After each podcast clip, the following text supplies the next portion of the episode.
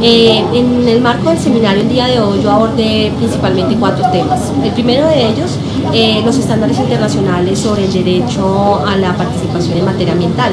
Allí un poco lo que yo quería manifestar es que existe una laguna, eh, no ha sido suficientemente desarrollado el contenido de lo que debe ser el derecho a la participación, particularmente en un punto, y es en el, en el de cuál es el nivel de influencia que deben tener los ciudadanos en la decisión final que adoptan los gobiernos. Este vacío es lo que genera muchos de los problemas que existen actualmente eh, de incomprensión entre el Estado y las comunidades sobre eh, cuál es el alcance de la participación. En segundo lugar, eh, los estándares relativos a participación ambiental en el sistema interamericano. Allí ha habido principalmente una alusión a los derechos a la participación en el caso de pueblos étnicos, que a quienes se les ha reconocido una especial relación con el territorio, una, em, el derecho la integridad medioambiental de sus territorios y el derecho a la participación a través de la consulta y el consentimiento. Si ese es nuestro ejemplo, digamos, más próximo que tenemos sobre cómo debería eh, eh, entenderse la participación, es un ejemplo nefasto porque en el país en este momento 10.000 indígenas en el Cauca nos están diciendo que las fórmulas de participación a través de la consulta no funcionan y no funciona porque se entiende, eh, aunque se dice que es un derecho a la participación, termina siendo un derecho patrimonial en el cual, se negocia cuál va a ser el destino patrimonial de un bien y ese bien es el territorio. Entonces no tenemos eh, buenas, digamos, eh, parangones para eh, poder establecer cuál es el contenido del derecho a la participación.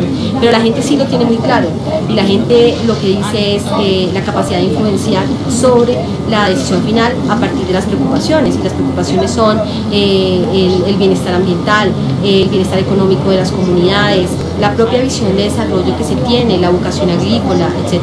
Entonces al final lo que terminamos discutiendo era qué hacer en este, en este momento.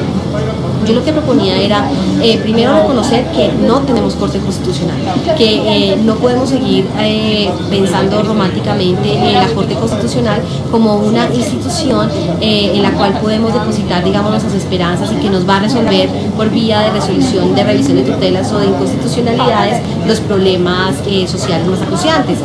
no solamente la Corte ha dado reversazos en materia ambiental, sino también en otros derechos de carácter civil y político y en otros escenarios en los cuales eh, tenemos muchas preocupaciones por su actuación.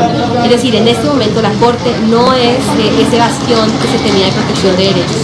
Si no es la Corte, entonces, ¿qué hacemos? Pues lo que debemos hacer es reivindicar, muchos otros derechos. Uno de ellos, el de la movilización social, la movilización en la calle.